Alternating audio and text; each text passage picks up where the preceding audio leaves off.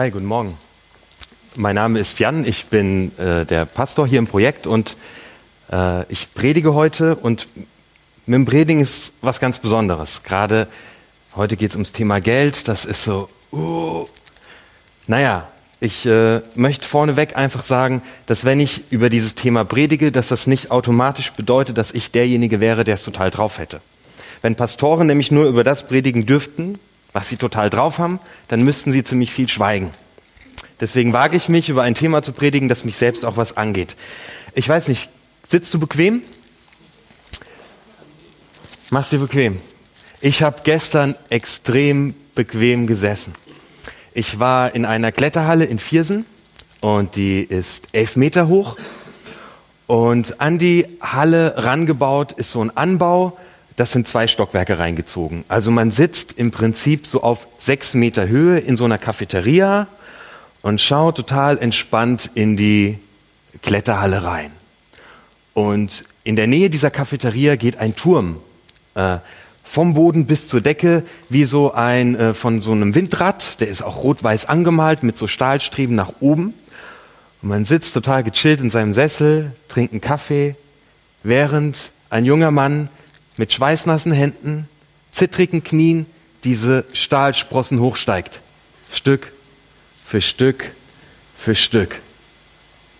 Und ich sitze in meinem Sessel. So, ja, mal gucken, ob er springt. ist ja ganz entspannt. Sehe, wie er oben auf diese Plattform drauf geht und die ist nur so breit. Und die geht einen Meter weit in den Raum rein. Und er macht seinen Schritt, er steht oben auf dieser Plattform und ich schnippe an meinem Kaffee.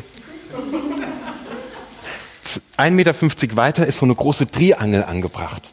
Er muss es schaffen, von dieser Plattform abzuspringen, mit beiden Händen diese Triangel zu packen und die festzuhalten. Das ist sein Ziel. Und ich nehme mir einen Keks. Und er springt. Und er schafft es. Er packt das Ding äh, und ich nehme noch einen Schluck Kaffee. Ja, machst du nachher auch habe ich mir gesagt.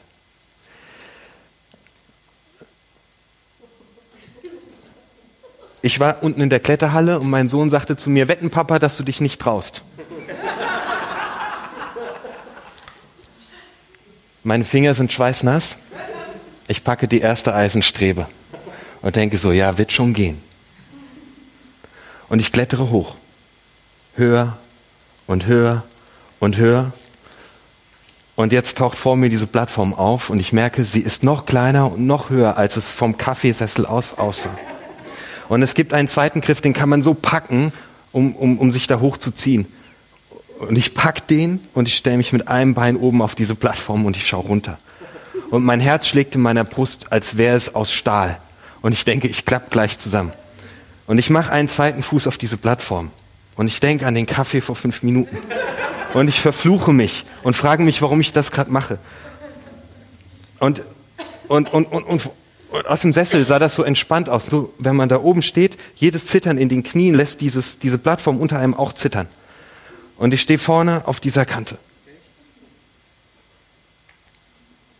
Wenn es ums Thema Geld geht, vielleicht sitzt du auch so total entspannt wie ich hier in deinem Sessel und trinkst einen Kaffee und denkst, ja, hat schon immer gereicht, alles gut. Herzlichen Glückwunsch. Vielleicht geht es dir beim Thema Geld auch eher so, dass du das Gefühl hast, du stehst auf so einer kleinen Plattform und du weißt gar nicht genau, wie das alles enden soll. Und das ist einfach wie ein Abgrund für dich, weil es einfach, weil du nicht damit klarkommst, weil es nicht reicht. Ähm, wo auch immer du gerade stehst, äh, diese Predigt ist für dich und für mich. Ich möchte mit euch eine ganz spannendes Kapitel im Neuen Testament betrachten. Und zwar geht es da um Jesus, der ähm, eine Witwe beobachtet, die etwas in einen Opferstock reinschmeißt. Pierre, kannst du mir mal die erste Folie ranschmeißen? Also Jesus warnt erstmal die Leute, äh, bevor er, bevor das mit der Witwe geschieht. Da geht es auch schon um Geld. Die ganzen Leute haben Jesus total gerne zugehört, weil sie wussten, Jesus hat ganz wichtige Sachen zu sagen. Und Jesus sagte zu ihnen, nehmt euch in Acht vor den Theologen, vor den Schriftgelehrten, vor den religiösen Führern. Sie zeigen sich gerne in ihren langen Gewändern und wollen auf dem Marktplatz respektvoll gegrüßt werden. In der Synagoge und bei den Festessen möchten sie die Ehrenplätze. Sie bringen die Häuser der Witwen in ihren Besitz und sprechen nur zum Schein lange Gebete. Dafür werden sie sehr hart bestraft werden. In diesem ganzen Kapitel, in dem es ganz viel ums Thema Geld geht, nimmt Jesus die hart ins Gericht, die eigentlich für die Menschen sorgen sollten. Es sind die Schriftgelehrten, die Priester, die Theologen der damaligen Zeit. Sie sind mehr Sein als, sie sind mehr Schein als Sein. Kleider machen Leute. Sie treten adrett auf. Nach außen, nach außen hin ist alles super. Aber sie sind Priester und sie beuten die Ärmsten der Armen aus. Jesus verurteilt sie scharf. Und er steht damit ganz in der Tradition des Alten Testamentes. In Amos Kapitel 5 sagt Gott durch die Propheten, ich hasse eure Feste und kann eure Feier nicht ausstehen. Sorgt lieber dafür, dass jeder zu seinem Recht kommt. Recht und Gerechtigkeit sollen das Land füllen wie ein Strom, der nie austrocknet. Die Leute, die dafür da sind, für Recht und Gerechtigkeit zu sorgen, beuten noch die Ärmsten der Armen aus nehmen den Widmen ihre Häuser. Und Jesus verurteilt das Schaf. Er sagt, das geht gar nicht.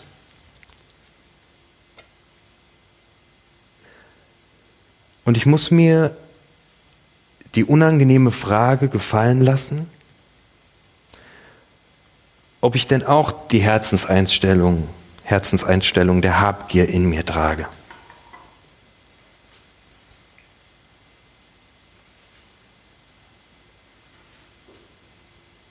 Dann geht die Geschichte weiter. Jesus setzt sich in die Nähe des Schatzhauses. Und dort beobachtet er, wie die Volksmenge Geld in den Opferkasten warf. Viele wohlhabende Leute warfen viel hinein. Da kam auch eine arme Witwe. Sie warf zwei kleine Kupfermünzen hinein. Das entspricht einem Pfennig. Jesus rief seine Jünger herbei und sagte zu ihnen, Amen, das sage ich euch. Diese arme Witwe hat mehr gegeben als alle anderen, die etwas in den Opferkasten geworfen haben. Denn alle anderen haben nur etwas von ihrem Überfluss abgegeben. Jesus redet zuerst über die Habgierigen. Die sind gierig, die wollen haben. Und jetzt kommt er zu den Halbherzigen.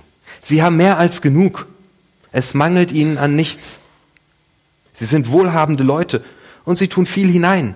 Sie müssen nicht genau nachrechnen, ob sie sich einen Wein für sieben Euro oder für 2,99 Euro kaufen. Sie können in Urlaub fahren, kein Problem. Wenn das Auto kaputt geht, auf dem Sparkonto ist genug, um es direkt in die Reparatur zu schicken. Mangel ist ihnen fremd. Sie geben viel. Sie haben viel. Sie geben viel. Sehr respektabel. Jesus finde das irgendwie total unbefriedigend. Der sagt, die geben nur etwas.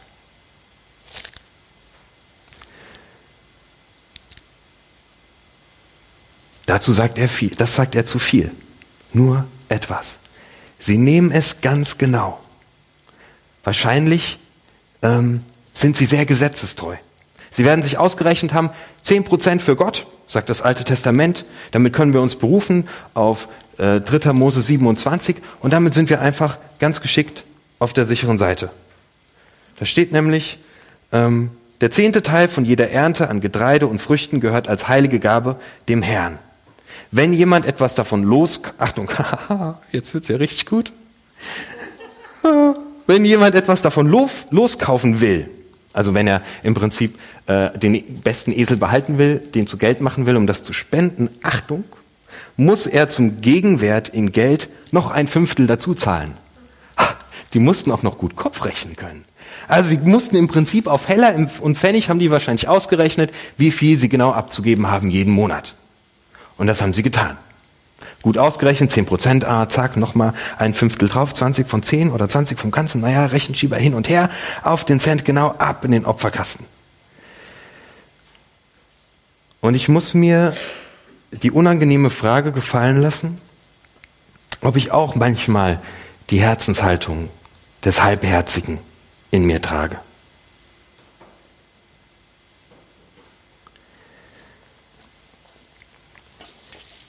Und die Geschichte geht weiter.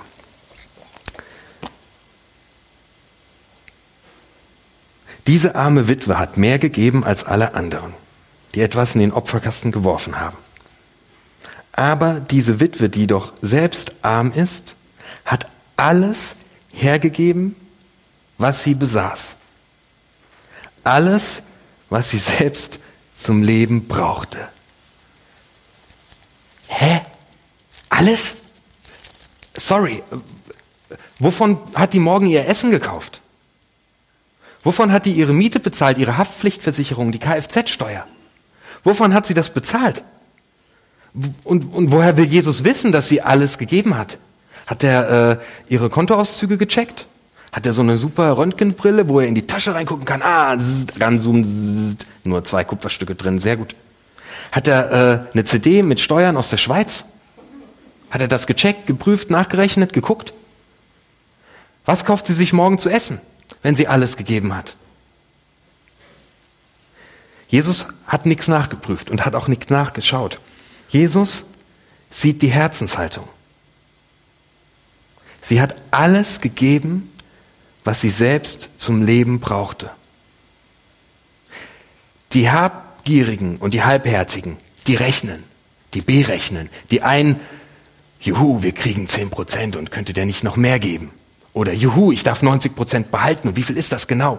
Und die Halbherzigen berechnen auf Heller und Cent, brutto oder netto, Zehnter plus ein Fünftel, wie viel sie geben sollen und müssen. Aufrechnen und gegenrechnen und abrechnen sind irgendwie gar keine neutestamentlichen Verben.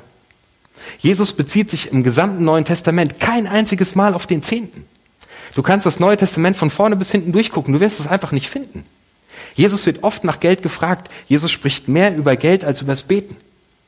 Aber er benutzt kein einziges Mal äh, den Modus Zehnter. Nie.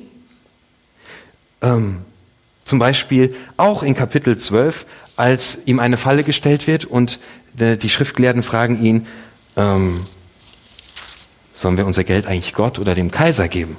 Da sagt Jesus zu ihnen, gebt dem Kaiser, was dem Kaiser gehört und Gott, was Gott gehört. Und sie waren sehr erstaunt über ihn. Jesus redet nie von irgendeinem ominösen Zehnten. Ganz interessant, gebt Gott, was Gott gehört. Was gehört eigentlich Gott? Da schauen wir mal im Psalm 24 rein. Vers 1 finden wir ganz vorne. Da steht, kurz und knackig, dem Herrn gehört die ganze Erde. Mit allem, was darauf lebt.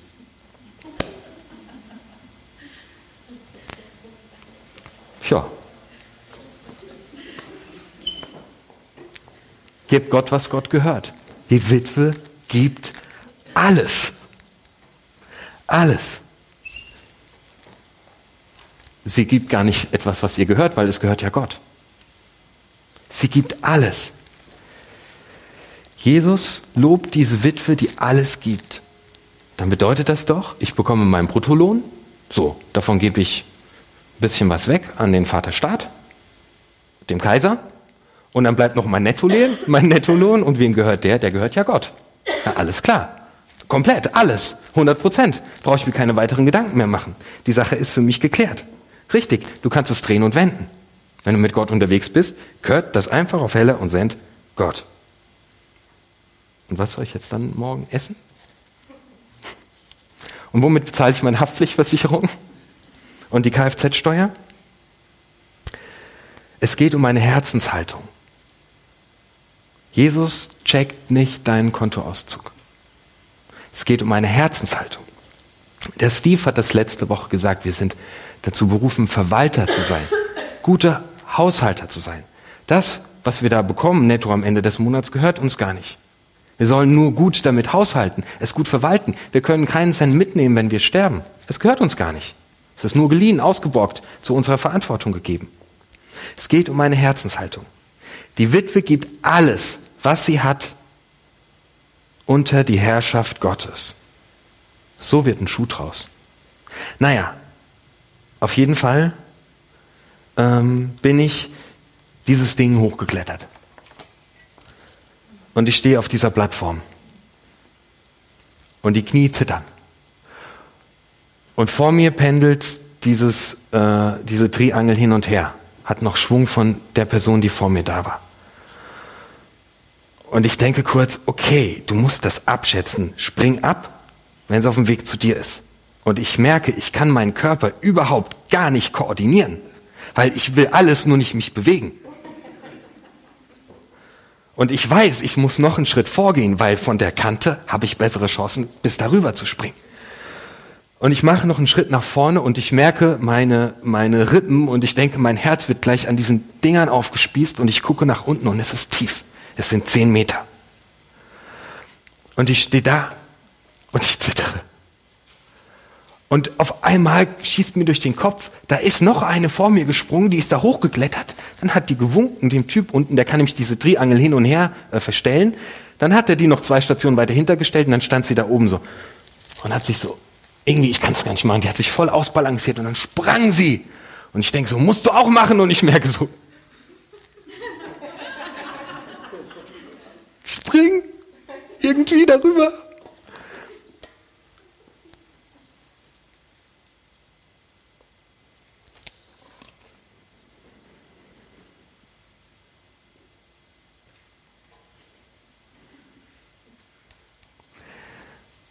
Möchte mit euch noch mal ins zwölfte Kapitel reinschauen.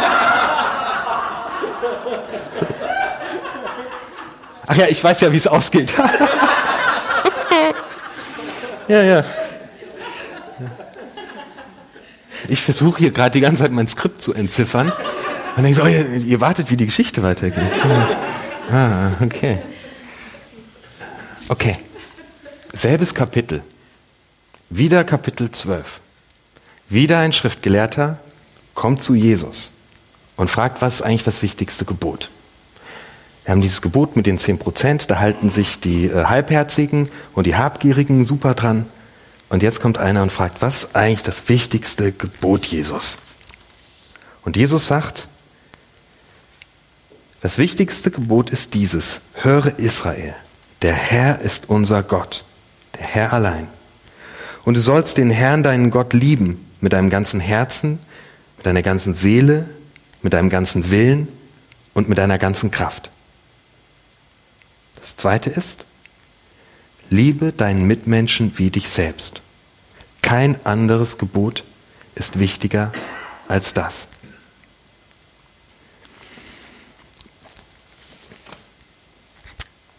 Gott lieben heißt für mich dann ihm treu sein, mit ihm unterwegs sein. Mein ganzes Potenzial, alles, was er mir anvertraut hat, 100 Prozent meines Nettogehaltes und meiner Kraft für Recht und für Gerechtigkeit einzusetzen. Das, was er auf dieser Erde ähm, verwirklichen möchte. Wie mache ich das? Liebe deinen Nächsten und dich selbst. Ich fange mal bei mir selbst an. Wofür gebe ich eigentlich mein Geld aus? Warum kaufe ich mir eigentlich eine dritte Stereoanlage, wo zwei eigentlich reichen sollten?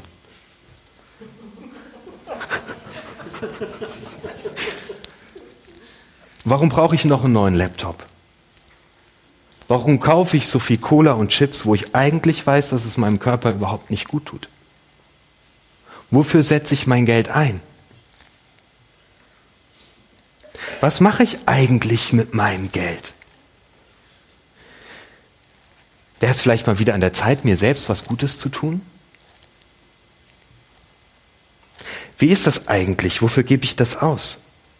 Kann ich vielleicht mit Jesus zusammen einen Finanzplan machen? Warum bete ich eigentlich vor dem Essen und nicht, wenn mein Gehaltscheck kommt und sage Danke dafür? Ich möchte dir Mut machen, dir mal anzuschauen, wofür gibst du eigentlich dein Geld aus? Und mal so in den Supermarkt reinzugehen. Lass mal Jesus deinen Einkaufswagen schieben. Wird ein bisschen spooky aussehen, wenn du da läufst und der Einkaufswagen, der läuft neben dir. Aber versuch's mal. Geh mal mit Jesus einkaufen. Wofür gibst du eigentlich dein Geld aus? Leute, vergesst das mit dem, ich gebe 10% an eine Kirche und dann ist alles gut. Die Witwe gibt alles. Alles. Liebe deinen Nächsten. Wo kann ich Wo kann ich was weitergeben? Braucht vielleicht mein Nachbar einen Essenskorb, weil es bei ihm eng ist mit dem Geld? Was kann ich tun? Wo kann ich was spenden? Kann ich was, äh, gestern Abend kam die Werbung, äh, die Spendennummer für die Ebola, für die Ebola-Erkrankten. Wo kann ich was hingeben? Wir haben, rufen hier im Gottesdienst manchmal auf. An Weihnachten spenden wir für Hefata, für Ebola haben wir gespendet. Andere Sachen. Wo kann ich Geld hingeben? Wie kann ich mein Geld einsetzen? Sind meine Einkäufe eigentlich Fair Trade oder muss jemand am anderen Ende der Erde leiden, weil mein Kaffee eine ganze Ecke günstiger ist und ich so doppelt so viel trinken kann? Wofür gebe ich eigentlich mein Geld aus? Wir können, wir können einfach äh, Erste Hilfe Sachen machen und einfach mal einen richtigen Batzen Geld für Ebola-Erkrankte spenden. Das ist wichtig und das ist sinnvoll. Aber es gibt noch eine Sache, die auch extrem wichtig ist und das ist Prävention. Und Prävention ist extrem unsexy. Das macht niemand gerne. Weil da gibst du einfach Geld und du gibst das einfach hin und dann siehst du gar nicht mehr genau, was passiert. Prävention ist unsexy. Die Sache mit dem Zehnten ist eigentlich gar nicht so blöd. Solange wir sie nicht habgierig oder halbherzig machen. Denn es ist gut, eine Struktur zu haben, um präventiv etwas zu tun. Ich bekomme E-Mails. Da schreiben Leute ein Gebet. Zum Beispiel, ich danke dir, Jesus, dass ich auf diese Gemeindefreizeit mitfahren konnte. Ich danke dir, Jesus, dass ich dich dort ganz neu kennengelernt habe. Punkt. Eine E-Mail, die jemand schreibt an unser Projekt. Ich begegne Leute nach einem Lobpreisabend, die mit uns unterwegs sind. Und da sagt mir eine Frau, Jan, weißt du was? Seit ich Gott kenne, hat mein Leben so krass an Qualität zugenommen. Das Ganze kann passieren, weil irgendjemand etwas macht, was ich Prävention nenne.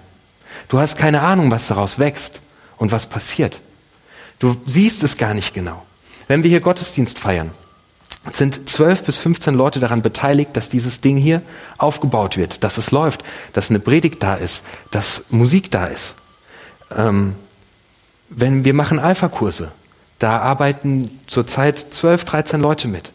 Da zahlen wir Miete, da kaufen wir Material, wir fahren auf Freizeiten. Wir zahlen jeden Monat äh, dem Tick einen großen Betrag, damit wir hier feiern können. Das ist mit Erster Hilfe nicht getan. Das braucht Struktur. Denn äh, unsere Vermieterin hier wird nicht sagen, ja, vielleicht kommt ja nächsten Monat ein bisschen mehr. Beten wir mal. Nein, die möchte jeden Monat ihre Summe X haben, dass wir hier sind.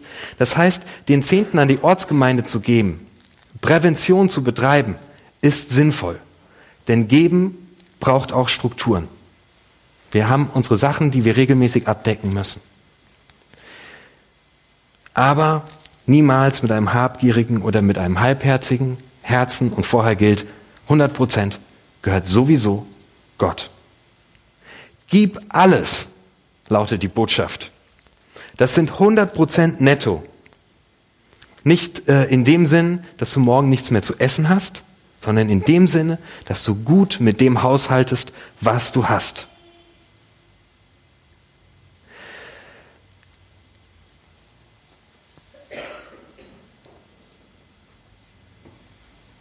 Bin abgesprungen.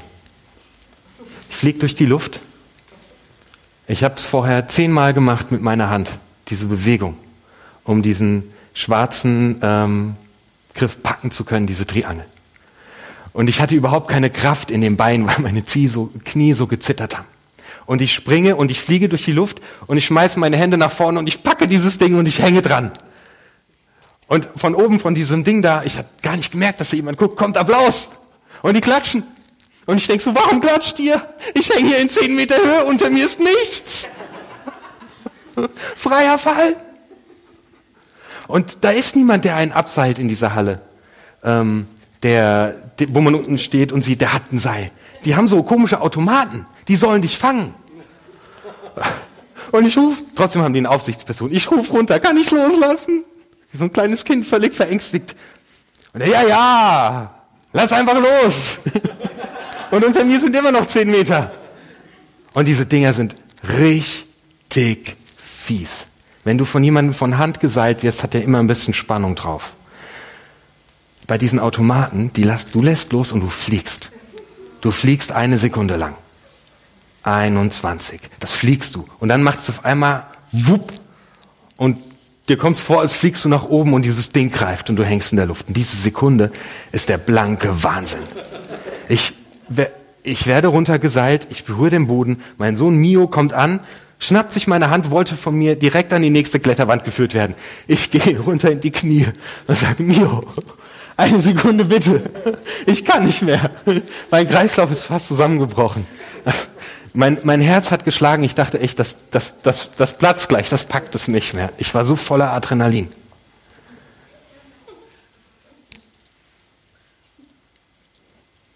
Naja, vielleicht sitzt du oben auf der Plattform und denkst ganz nett. Also auf, mit dem Kaffee, der. Oder du bist davor abzuspringen und sagst, ich will's wagen. 100% netto, gib alles für Gott. Ich kann dir zu einer Struktur raten, 10% an die Ortsgemeinde, finde ich eine sehr gute Sache. Die Sache ist ganz einfach die, wenn du nicht springst, ich bin froh, dass ich gesprungen bin, irgendwie. Ich mache es nie wieder, aber wenn du nicht springst, wirst du nie erfahren, wie es ist, aufgefangen zu werden. Du wirst es nicht erleben. Gib alles.